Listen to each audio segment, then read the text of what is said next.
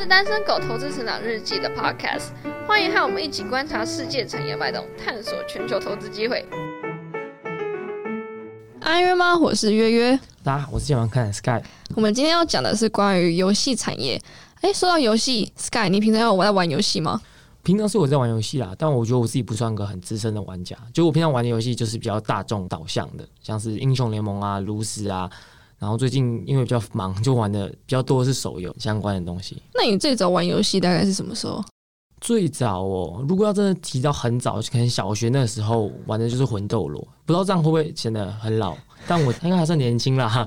反正就是就魂斗罗，然后之后就是玩那种摩尔庄园，你有玩过吗？有有有有。摩尔庄园啊，赛尔号啊，然后摩尔勇士，反正就是那些中国的那种。呃，偏山寨一点 游戏，对，然后，然后之后就变成是 TPA 夺冠，你知道这件事吗？哎，我不太知道，哎，就是国三吧，然后英雄联盟 S 二的时候，然后台湾队，呃，台北暗杀星在全球的冠军杯上面夺冠了，嗯，然后就那时候就是大家开始疯狂在玩英雄联盟，然后那时候我就有开始玩。然后高中就玩的很疯，不管什么游戏都玩。但大学就没较别没什么时间，然后就开始玩手游啊，那种比较相关、比较休闲一点的东西。所以简单来说，游戏可以分为呃手机类的游戏跟电脑类的游戏这两种吗？哦，你说你要分整个游戏产业嘛？但如果你要分的话，我觉得整个游戏产业可能会比较分三个部分比较合适一点，像是手机游戏、然后电脑游戏跟传统的主机游戏。那呃，游戏发展到现在，大概成长规模是如何呢？就我之前有做过研究了，所以我大概知道这些数字，像是整个 K g r 大概是十五点四 percent，然后 K g r 就是年复合增长率，就是每年它就是成长十五趴，就是算出来以后它平均就是成长十五趴，而且它的机器还蛮高的，它的机器我记得它二零一四年的机器是三百八十六亿美金，然后成长到现在已经有呃二零一九年的六百八十五亿了，所以等于说它的这个 K g r 不是因为它的机器很小，然后成长很快，而反而是真的是有需求，真的有在成长，然后让它的成长能够有蛮爆量的一个增长速度的。啊，那手游的成长为什么可以这么快？其实手游成长这件事情前，我们要先理清一下，说手游的历史到底是怎么出现的。就是手机这件事情，大家一定都有嘛。但是像我小学的时候，我们拿的可能就是比较白痴一点的手机，像是那种 Nokia 啊之类的。然后我记得最早游戏是一个叫做俄罗斯方块的游戏，但我们可能比较没有接触，但是我听别人说的。然后后来就变成是贪吃蛇，贪吃蛇我就有玩过了。然后贪吃蛇玩以后呢，他就开始发展出其他相关的游戏，但其实那些游戏呢一直都不怎么样，就是它一直都 不怎么好玩，因为因为它就是有局限性，就是我今天按键就是那几个，然后玩法很局限。然后直到二零零八年是 iPhone 第一支 iPhone 推出来以后，它改变了整个智慧型手机的一个格局，就它整个手机变成了触控式，它触控式自然就会带动更多样的玩法。然后它就会出现更多的游戏种类。那那时候像是《植物大战僵尸》啊，然后就是手游开始成长，应该是二零八年开始，然后开始爆量成长。然后到后来的像《神魔之塔》，《神魔之塔》你玩过吗？有有有有有，啊，就是比较大众导向的游戏。然后到现在就是一直成长都还蛮漂亮的。所以他们快速成长的游戏有没有共同点在？共通点我觉得就是他们那几个游戏，我自己觉得是蛮简单的。就是蛮好入手，嗯就是因为手游跟电脑游戏最大的差别是说，它的目标客群就完全不是一样的人，充电性比较低。像是电脑游戏呢，它现在未来以及现在他们的发展策略呢，就比较越来越像是去吸引那些老玩家，然后游戏越来越越出越难，就等于说对网新玩家来说，他们其实不太的亲民，就他们不太能够接受那么难的游戏。那手游反而就是走休闲路线的，就是给大众都去玩玩看。说这个可能是我觉得。呃，手游能够快速成长原因，那所以说，我觉得过去几年有在红的游戏，我觉得都是一个比较简单的一个路线，然后质感也还不错啊，然后有 IP，IP 就是呃智慧财产权，就是有点像是。公司的一个品牌价值的感觉，就是比如说我今天 RO 仙境传说，他们就是一个很大的 IP，然后出了好几个系列，大家只要听到 RO 就是一个品质保证，就大家知道说哦，这个就是个还不错的游戏这样子。哎呦，好像很懂哦。废话，这这是有研究过，是比较不一样啊。那我来简单的概略一下你刚刚所说的，你说呃，手游之所以可以高速成长的主要原因，第一个就是门槛低，那开发也可以非常的迅速。没错。那第二个就是游戏的难度低，人们可以很进入状况。必须要摸一下，摸很久才知道这个游戏要怎么玩。这样，第三个就是研发成本也非常低，那周期也短，风险相对的小。第四个就是刚刚所说的那个很大的 IP。没错，你要这样讲也是可以。那你要讲一下那些手游的开发商赚的是什么东西啊？如果讲整个产业的话，其实这个产业蛮简单的，就是相对于其他的传产啊，或者是科技业，他们其实上下游蛮分明、蛮扁平化的。就是它整个最主要的三个角色，就是研发商、代理商跟平台商。那简单来说，手游的话，它的研发商就是大家传统上听到那些，还会去做游戏，然后这些游戏呢就会在拿去给玩家玩，然后玩家在游戏里面消费，就会是他们的营收来源，就是他们的呃获利模式。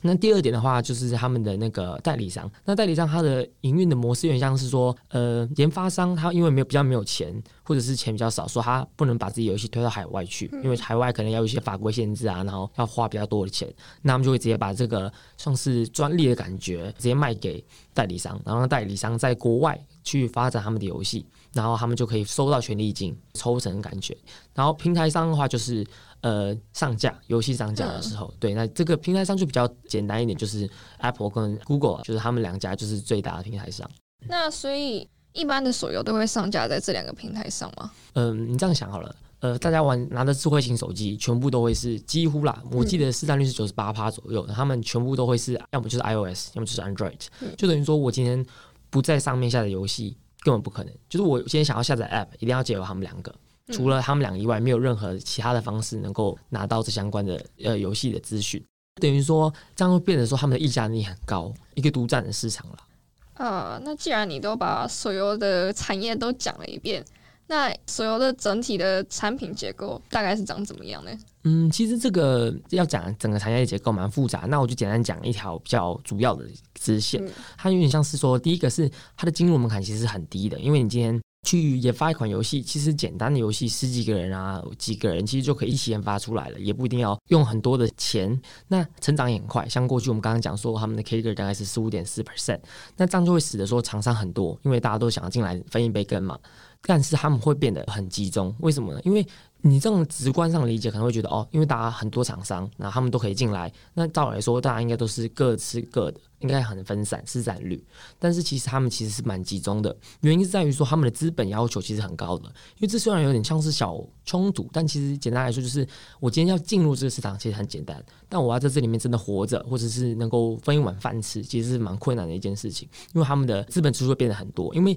当游戏变多的时候，你要怎么让别人来看到你的游戏？广告上就要花钱了。那你游戏本身设计也不能差，因为有很多竞争者，说你的研发费用也很高。那除此之外，你还有 IP 这件事情。你没有 IP 的话，也没有人会相信这游戏是好玩的，对吧？所以等于说，它整个游戏产业，它会变成说是一个很集中的产业。像他们前十大的游戏公司加起来市占率就有六十三 percent 了。然后，而且它整个游戏产业其实并不是 winner takes all，就是赢者全拿。就我今天玩了 A 游戏，我还是会去玩 B 游戏，我不会单纯玩 A 游戏而已。说它其实是一个还不错的产业，然后市场竞争会变得很激烈，因为大家都吃不饱也饿不死。就是那种小游戏商，对。然后他们的定价策略的话，就是我们可以简单讲一下，因为厂商太多了，游戏太多了，所以等于说我今天要让他们进来，一定要让玩家进来，因为我这个有产业的特色，其中一部分就是固定成本很高，但边际成本很低。它固定成本就是我所谓的伺服器的建设啊，然后这个游戏的设计啊，相关的东西。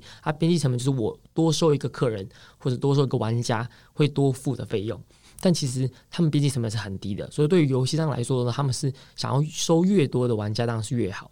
所以他们就会变得说，他们定价模式是用 freemium 加 premium 的方式，就是我今天是免费让你下载，啊免费让你玩，但你在里面可能过一段时间就要去付费啊，或者是很多的设备啊，或者是很多的装备都是要去付费的。这是他们的一个获利的模式，那这样也会导致他们的广告策略就是花越来越多的钱。我不知道你平常有没有看到，就是很多游戏广告可能会出现在公车上啊、西门町的那个电梯的扶手上啊之类的。有有有，对，反正就是它这个模式就会变得说，我们未来的趋势应该会是大者恒大。就等于说，大的游戏商能够一直维持这个游戏的发展，就是他自己的这个游戏业务的发展，然后也是能够保持很高的市占率。但反观呢，小游戏商可能就比较 struggle 一点，比较没有办法在里面获得很高的一个获利。平台上我大概知道，就是苹果跟 Google 独占的。是是是。那游戏商的话，龙头大概都是哪些公司呢？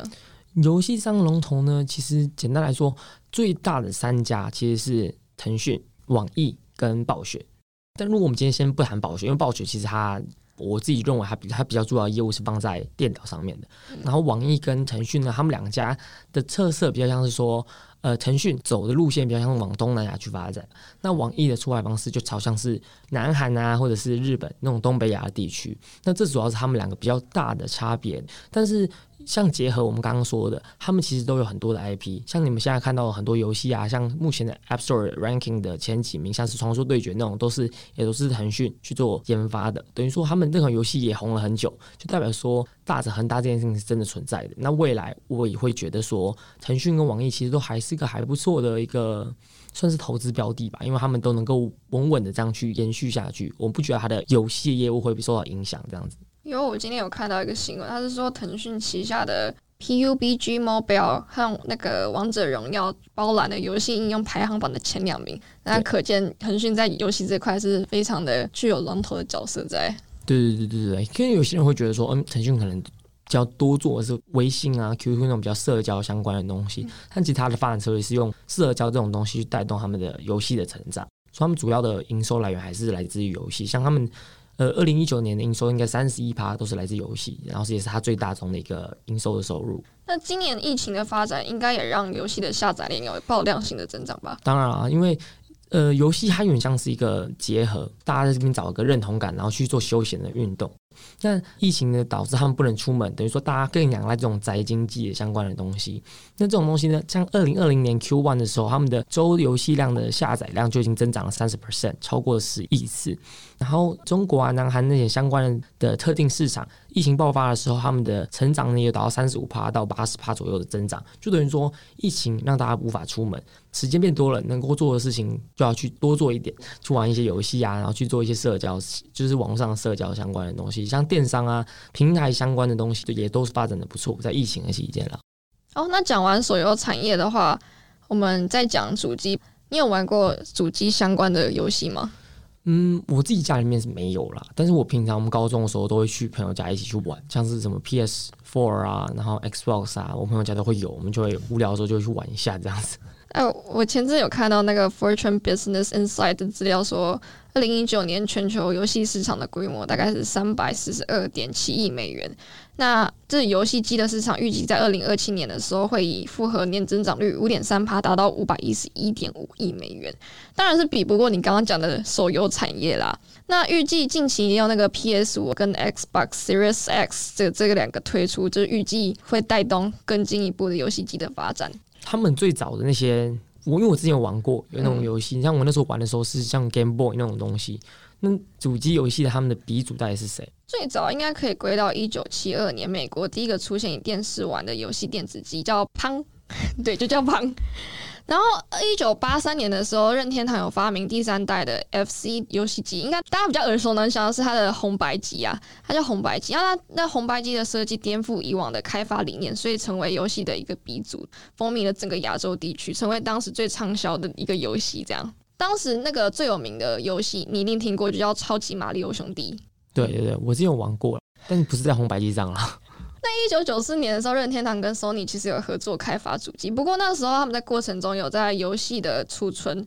媒体上发生冲突，那就不欢而散。那 Sony 就决定说：“哦，那既然你不做，那我就坚持做自己的 PlayStation。”那也获得一定程度的市场。两千年发布的 PS 二更是创造呃业界的神风，在三天内的销量就接近了一百万台，是有史以来销售速度最快的电视游戏主机。那隔年呢，微软也有发布 Xbox 的游戏主机，以低价销售坐上第二销售量的宝座。可是其实大部分的消费只是来自欧美，主要也是因为游戏的风格比较偏欧美为主，那不符合亚洲所喜爱。那因此在研发下一代的主机的时候，他也狂力邀请了日系游戏商在发展新一代的 Xbox 上的开发游戏。那在这一连串整个历史下来的争斗，游戏的大厂到现在就只剩下 Sony。微软跟任天堂在抢攻这个市场。那任天堂在最近发展出大家最熟悉的 Switch，它就是用家用机跟掌机两个混合型出来的东西。那这种新概念风靡全球。截止到今年第一季的时候，任天堂的 Switch 主机系列，包含 Switch 跟 Switch Lite，预计累计全球销量总计超过五千三百万台。它仅仅花四年的时间，就超过上市六年多累全球累计预估销售量四千九百万台的微软 Xbox One 系列。我刚刚听起来，这个整个市场是只有 PS、微软跟任天堂这三个角色，是不是？呃，根据游戏网站 CG Chart 自己的统计，是说 PS 的目前市占率是占五十二趴，那 Switch 占二十五趴，Xbox One 占二十三趴，这样。哦，OK，那我想问一下，就是说，就我之前在玩电脑游戏的时候，其实我一直很好奇一个点，是说。电脑游戏跟主机游戏，据我所了解，他们其实蛮像的。它里面的游戏片其实差不多的。像我在电脑上能够玩 GTA 五，在我我在 PS 上面也能够玩 GTA 五。那到底这个的差别到底在哪里？我用电脑玩不行吗？呃，主要原因有三个。第一个就是有些游戏真真的只能在主机上玩，没有上交到 PS。比如说 Sony 的《最后生还者》系列，它就没有上传到 PC。虽然最近有消息指出，《最后生还者二》那个开发商有意把它转成 PC 版，不过现在已经其实越来越少独占游戏了，尤其是呃微软，微软几乎在独占游戏这一块几乎是没有的。那只剩任天堂比较还在坚持在要独占游戏这个策略，这样。第二点就是主机比较少外挂，游戏体验会比较好。第三点就是硬体上会比较省钱。呃，那事实上，如果你会问说，呃，如果你在主机上玩或者是 PC 玩会不会有差别？那要取决于你的电脑到底有多好。那你要有一套能吃透至少五年三 A 游戏而且不卡的电脑，可能就会不太便宜。所以这么说起来的话，你近期发布的一个 PS 五会大卖吗？它跟 PS 的差别到底在哪里啊？呃，我觉得它不太会马上大卖诶。根据 PS 二跟 Xbox 的历史销售记录，可以看到说，呃，游戏机通常在发布的两三年后，才会因为结合新游戏的软体大量推出，才会达到销售的高峰。那大概在第五年的时候，会逐渐递减。像 Sony 的 PS 在两千零呃二零一三年的时候推出，在二零一六年的时候达到高峰，大概一年卖出两千万台，然后之后就开始递减了。那 PS 四跟 PS 五最大的差别在于读取速度不一样。PS 四是用传统的 HDD 硬碟，那 PS 五就是使用 SSD 硬碟，它会让它的读取速度更快。除此之外，还有使用七纳米的 GPU，主要在处理高速移动影像的时候会更加的圆融。举例来说，之前推出的 Spider-Man 的游戏，它在进行快速移动测试的时候，PS 四耗费了十五秒，那在 PS 五只要耗费零点八秒。当然还有一些其他的功能，不过这里先暂不提。说到这个，你知道除了硬体的销售，这些开发商还有什么营收来源吗？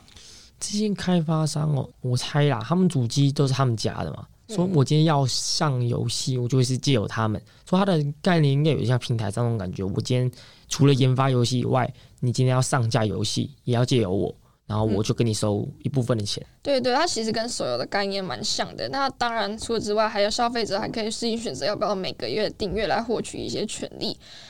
那除此之外呢，最近的云端游戏也其实蛮红的，主要是因为五 G 的崛起。只要把游戏内容放在云端上，消费者就不用个别买游戏的软体或是主机，用相当简单的设备就可以玩到各式各样的游戏。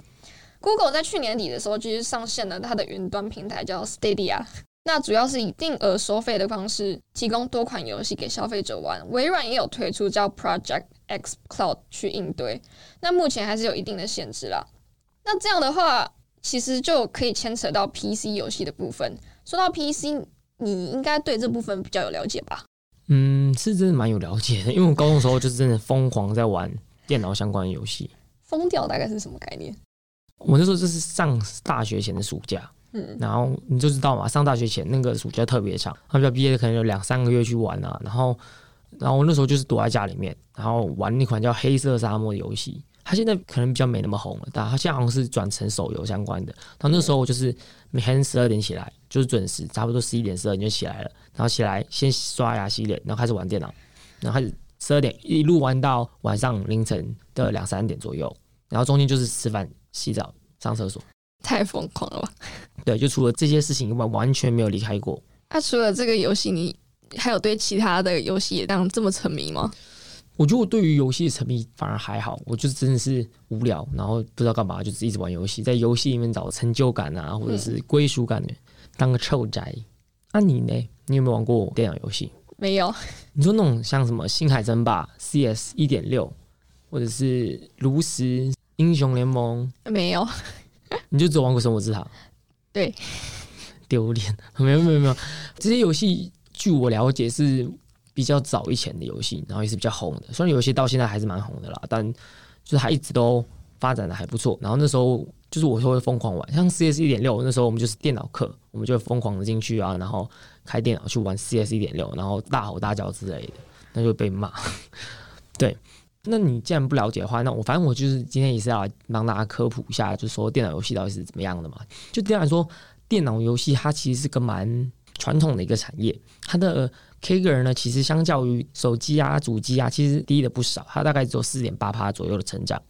那这个成长率呢，其实在游戏产业里面算是蛮上面拖后腿的，因为它整体的游戏成长率大概是十七点七趴左右，所以就等于说电脑游戏的成长一直来说都不是特别亮眼。但是电脑游戏它过去其实是蛮辉煌的，因为之前在很早以前的时候，大家都在玩单机游戏。就是因为什么没有网络不太普及啊，大家都在玩单机游戏。那到网络开始慢慢普及以后，转变成线上游戏，然后大家开始疯狂的加入这个游戏，因为就变像是说一个大改革，然后人们可以在这里面呢找到自己的归属感，然后别像是沉浸式的互动。像我们师傅就讲过说，他之前不是有高中同学每天一放学就回去找他的王婆嘛？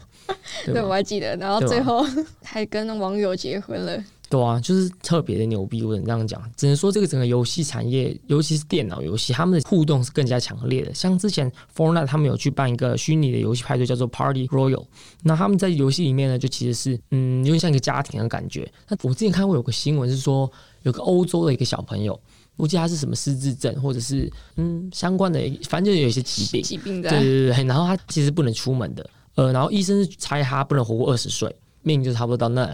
然后但他因为游戏啊，就让他持续到了二十五岁，但最后还是当然就是因为疾病的关系，然后就先走了。但是他在葬礼那天，他爸突然发现说：“哎，怎么儿子的葬礼上有一大堆我不认识的人？”然后因为他儿子我记得是十五岁开始就不能再出门了，那他在过去的十年来，他其实完全不能离开家门一步，但反而在葬礼上，他爸看到一大堆都不认识的人，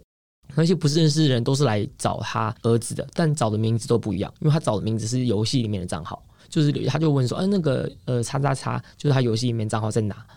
然后大家都不认识他，然后后来才发现说，哦，他在这个游戏就是在魔兽争霸那个游戏里面当很大的一个，就像那个社团的一个团主之类的，对。然后大家在他离世的时候就过来哀悼他这样子。所以现在游戏不只是在玩，反而游戏也是一种社交的手段在。对对对对，就有点像我们高中玩游戏的时候，也不是真的喜欢的游戏，而是哎，可能有认识的朋友啊，或者是相关的去玩，然后就一起跟着玩。那所以说，它整个电脑游戏的商业模式呢，也是跟手游蛮像的，就是一样是研发商嘛，就是我今天就是做游戏，然后平台商的话就比较有特别，就平台商的概念像是说，手游它只有 Apple 跟 Google，right？但是呃，在电脑游戏方面，反而是各家游戏厂商会自己有自己的平台。像是像碧玉啊，它就有自己的一个平台，然后 Blizzard 暴雪还有会自己的一个平台，然后 Steam 的话就是比较像是大杂烩，它就是开在那边，然后让大家那种比较休闲的玩家或者自己有在做游戏的玩家，能够把自己游戏登录到上面去。所以现在最大的游戏发行平台是 Steam 吗？对对对对，现在 Steam 大概二零一九年的 MAU 大概有到九千五百万左右，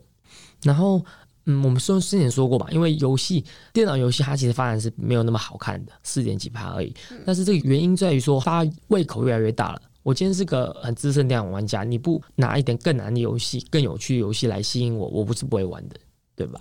就等于说他们的发展策略会变得说，哦，我游戏越出越难，我的 TA 越来越少，但单价越来越贵。但它这个市场其实是整个整体是没有那么快速的在成长的，因为你的 TA 就是那么多人，因为那游戏有可能太难了。那说他们在整个游戏饱和以后呢，它就会发展出一些比较其他的东西，相当于手游，像他们直播啊、电竞呃相关的产业就是随之发展出来的，因为他们在竞技上面，就是在电脑游戏上，他们竞技性比较好一点啊，娱乐性也更加，观赏性也比较佳。所以简单来说，在 PC 这个产业上，大部分都是偏重度玩家，然后它衍生出的商品其实会很多。然后在手游方面的话，会比较偏简单一点，然后偏年轻一点的体验。对，就是像休闲，就是我今天就是哎，在捷运上通勤的时候啊，或者是等公车的时候，我就拿手机出来玩一下游戏。然后就是休闲一下这样感觉，但是电脑你又不可能每天带在身上，然后要玩的时候再拿出来，对吧？蛮好理解的，对啊，对啊。然后它这个电脑整个产业的话，其实不是我们先前讲的嘛，因为它的市场越来越小了，所以它的发展策略呢，其实是往旁边去发展了，因为它整个中心其实蛮饱和的了，因为它已经发展很多年了。相较于手游，手游二零零八年开始嘛，但电脑可能从九九年开始就蛮有名的，然后成长率都蛮快的。所以其实它的发展策略现在就是变得说去往旁边去发展，去往。直播啊，去往电竞啊那种方式去做发展，而不是单纯的去用游戏去吸引人了。那如果我们简单讲说电竞啊，或者是直播的发展策略，像 Facebook，我知道说他们最近不在有那个 Facebook Gaming 吗？那他们其实也是跟 Twitch 在抢同样的市场。那他最近的策略就是疯狂去买 Twitch 的艺人。像我知道说台湾这整个市场是很多的原本的实况组啊，都从紫色学校转到蓝色学校，就是他们也不好意思说，就是不能大声的说说啊，我从 Twitch 被挖角到 Facebook，然后大家就会说哦，我从紫色学校搬到蓝色学校，按蓝色学校给你的薪水好吗？相关的就是蛮有趣的，对，所以大家都知道说蓝色学校这个给的钱很多哦，对，然后就是。这整个产业倒是这样子，就是大家看到说这个整个直播啊、电竞是有有潜力、有搞头的。那 Facebook 他们也来参与它，就是说，哦，那我觉得这个东西有搞头，我就来发展一下，毕竟也是个网络上平台上那种感觉。呃，刚刚说它带来很多衍生性商品，那直播这方面是要怎么赚钱？直播这方面其实很简单，就是我今天直播就会要有实况组嘛，对，那实况组来的话，就会有人去抖内啊。就是我今天哦喜欢这个实况组，我来抖一点钱，就是来表示我的支持这种感觉。那整个直播商啊，就是从中间抽成，他可能抽你十趴，抽你二十趴，然后帮当自己的营运费用这种感觉。好，那因为今天时间差不多了，所以我们今天游戏这个三个大部分啊，像是手机、电脑、主机啊，大家应该都有一定的了解程度。那如果要给一些建议的话，我们觉得这个整个产业其实都是往大成很大的方向去走。说如果你们今天是看好。整个游戏产业去成长，而不是看我单个，就是你去 top down 去看它的整个产业，其实是还不错的。我觉得你可以去尝试选择一些比较大间的公司去关注一下，看他们的有没有合适的一个投资机会。但是因为，嗯，如果你要去看说是个体游戏的，就比如说我今天觉得，哦，这家游戏公司它出了这个有新的游戏一定会大卖。那当然就是选那家公司。但如果你今天只是单纯的看说，哦，这个整个产业的游戏潜力是好的，比起选择那种小游戏公司，我可能会觉得说，大游戏公司可能会比较有关注的一个潜力在那边。所以你要买了吗？那近期因为五 G 的发展，所以导致云端游戏的出现。那云端游戏这个出现，导致呃微软、亚马逊跟 Google 这几家大厂也有想往云端游戏这个发展方向。那有兴趣的投资者也可以去查一下相关的资料。对，没错，它可能会为整个游戏的产业带来很大的变动，也说不定。因为毕竟五 G 就是大家都一直在炒的一个话题。那五 G 或许我们现在玩的游戏都是建立在四 G 才能玩的游戏，五 G 说不定会给带来我们更神奇的游戏体验，也不一定。对，像是什么 VR 啊、AR 相关的东西，可能也会因此成长更加快速。好，那今天我们简单的概要了一下整个游戏产业的一个概况。那呃之后呢，如果大家喜欢我们这个游戏产业或者是其他相关的产业，都欢迎都私信我们，然后看有什么想要听到的或者想要什么看到，都可以来跟我们讲。那今天大概我们的 podcast 就到此结束，谢谢大家，拜拜。如果喜欢我们节目，请帮忙留下五星好评，在 Facebook 和 YouTube 搜寻“单身狗投资成长日记”，可以找到更多丰富的内容。感谢您的收听，我们下期再见。